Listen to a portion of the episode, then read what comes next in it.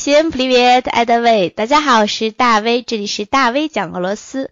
我们在这里和大家一起聊聊俄罗斯，轻松学俄语。嗨，大家好，我是沙皮。沙皮，我告诉你一件特别搞笑的事情。什么事儿啊？对，就是昨天的时候呢，要点外卖，你知道吧？然后用了俄罗斯的软件点外卖。就是尝试一下嘛，因为在国内饿了么、美团都特别方便嘛，对吧？是的，是的，非常的便捷，而且非常快。对，很快，而且那个小哥都很 卖力，然后呢，大家都很友善，然后觉得就是时间就是金钱，所以说大家都很理解，因此呢，就是送餐也很快嘛，对吧？是的，是的。结果你知道吗？等我们登上了俄罗斯的网站，然后用俄罗斯的这个网站去点外卖的时候，因为它有这个。两款不同的这个版本，然后我昨天用的是 Yandex 自己的一个软件，就是你知道 Yandex 是俄罗斯的一个非常大的搜索引擎公司，就它几乎囊括了所有，就是之前我们的节目说过，对对对，它真的就是把所有都含在里面了，等于说它自己有自己的出租车，自己有自己的这种翻译，就是很多什么都有，然后其中呢，它还自己有自己的这个外卖，就是 Yandex。一 d 对他这个自己的外卖，对一 d 然后呢，他这个他这个外卖就，我想那就试一下嘛，对吧？然后就把家里的地址输进去，然后选择选择这个就是要吃的东西，因为他会根据你的地址呢去给你匹配周边最近的，就是它和就是它其实就是跟相当于跟咱们就是订饿了么和美团是一样的，我们不是有定位吗？对，定位之后他给你匹配嘛，那个是一样的。对，然后他匹配完之后觉得，哎，OK 还不错，那就点一个快一点的吧，就是那寿司不是快一点吗？嗯，对，就点了一个寿司，结果他就显示时间，把我惊呆了。它显示的最快的是九十分钟，常规等待时间一百六十分钟。哇，那是快一百六十分钟，快三个小时了。对，就是常规等待时间一百六十分钟。哇，那好，我觉得。就 好夸张啊！那不是我们中午吃完饭，好好，我们刚吃完饭，我们把碗一收拾，好，我们现在想一下下午吃什么，我们就把外卖点了。对，对，就是。然后外卖到的时候，直接吃下午饭。直接吃下午饭。对，就是我记得是谁来说的，说就像养老保险一样，对，然后为为对为自己的未来。不能说是临时饿了，咱们点个外卖吧，然后那样的话点过来自己就快饿死了。没错，为自己的未来有所打算，所以我觉得 Yandex 它可以打一个广告，对吧？就是对，让未来的自己就是填饱肚子，或者生活的更好。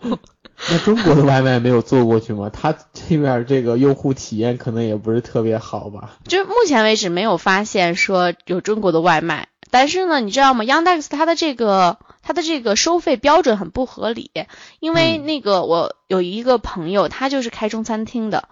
然后他曾经也试图想去把这个外卖的这个项目，然后放到 Yandex 上面让他去卖，然后发现他们收的这个中间的差价提的非常的高，就是说，对，就是他要收将近百分之二十到四十，就是你点的这个餐的价格的百分之二十到四十，对，要留给他们，就根据你不同的餐品要留给他们，然后呢才是自己这个就是饭店的利润。所以你要对非常的高，所以他们他们有一个这个起卖价，你猜是多少？就中国一般都是零元起送或者十五二十，我感觉最多可能是二十块钱左右，对吧？十五对十五二十这样起送，但是在俄罗斯那边最普遍的起送价是一千五百卢布，和人民币差不多就是一百五十到一百六十人民币，哇，才会起送。对，就是因为它中间的这个就是它平台收取的费用太高了。那它相当于也是平台的，就是外卖小哥去店里买东西，然后给你送过去，是吗？对对对，是这样的。但是你知道那边用的人多吗？就是现在目前为止来讲的，并不是特别的多，但他们会花很多钱砸广告上，比如他们在油管上就砸过很多的广告。对对，但他们我估计也是想模仿中国的那个样子，就是说配送啊，而且是上门配送的那种。但你知道，就是说他这个事情就很不方便。然后呢，就是大家就会第一等待的时间太长，第二就是哪会有人说就是一一餐就订这么多，对吧？就是而且我认为说，其实他这个送餐的时间太不合理了，要等九十分钟到一百六十分钟。如果就是单单只说它这个价格就是比较高，或者是它这个就是我的意思，就起送费比较高的话，他这个要点一百五十块钱的食物，其实这个也能接受。如果他送餐快的话，有很多人还是愿意点的，不差钱的。嗯，但是他还这么慢的话，可能我估计用户不会有多少的。对，后来我就是在想，他这个一百五十分钟是不是夸张了？就是为了让大家心理上感觉好像是一百五十分钟，但到时候他可能就会快一点，快一些。对，但是实际上不是的，你知道为什么吗？就是我曾经两三次碰到过 Yandex 的小哥在送东西，他们是走路去送餐，走路去送，对，他们是走路去背一个那个筐，就是那种保保温盒，你知道吧？背在身上，然后走路去送餐。而且他们绝对不会闯红灯，然后走人行横道，你懂吗？就是非常规矩的行人，不会坐任何的交通工具。嗯，就是他，就只能走路。他们反正我见过他们的话，就是走路，并没有看到他们好像说去乘地铁和公交车，我是没有见到。但是就是他们没有摩托车去送餐的这么一个东西，他们就是走路去送餐。然后我看小哥就是边看手机，然后边送餐，悠悠哒哒的走，就跟行人没什么区别，只不过后面背了个壳子。就小乌龟，就是呃小蜗牛的感觉，你知道吗？小蜗牛的感觉。外卖小哥其实，因为我认识的也有外卖小哥，然后他们就说是他们一个月的工资就基本上就是自己的单数，每一单单数越多的话工资越高。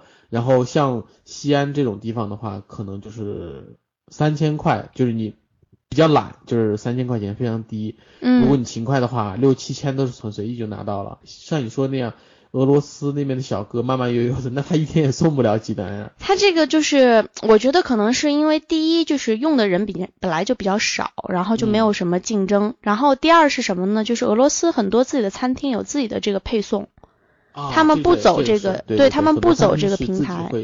上门配送的，对对对，他们不不用平台去配送他们的东西，所以说他们有的时候会有一个就是餐厅和餐厅自己的较量，他们自己就会有这种配送的车呀什么东西的。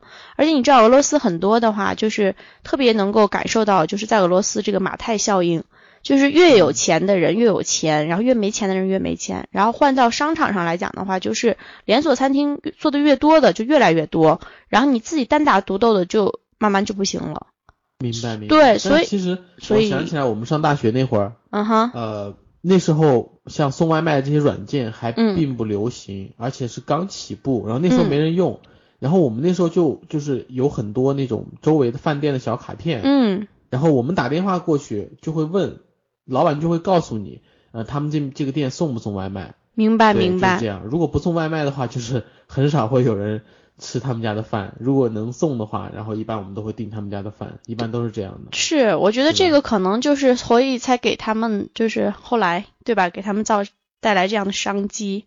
然后俄罗对俄罗斯这边的话，就是这种小的餐厅味道又不错的，其实都比较少，因为它就是跟我们中国的这个嗯传统的这个想法不太一样。他们的这个餐来说的话，就是你去餐厅。更多的还是吃一个环境。啊，是的，是的，对，所以说那种讲过，对，所以说那种小小成本的那种街边摊基本没有，因此就是大一点的餐厅呢，它本身就是讲究这个环境和它这个服务的质量，然后包括它的那个接受的人群也是有一定消费能力的，所以他们在这个外卖这个市场上，他们也并不是非常的在乎。因此，好多比较不错的餐厅呢，它反而也没有外卖。就是说，我们说那种比较比较高端一点餐厅，它也没有也没有外卖这个服务。然后最多有的外卖服务呢，就是这些披萨店，然后日本寿司店，就这种是比较占据外卖市场的。嗯，对，可以批量生产，而且就是又不是非常呃不会因为它的就餐环境而造成太大影响的这种。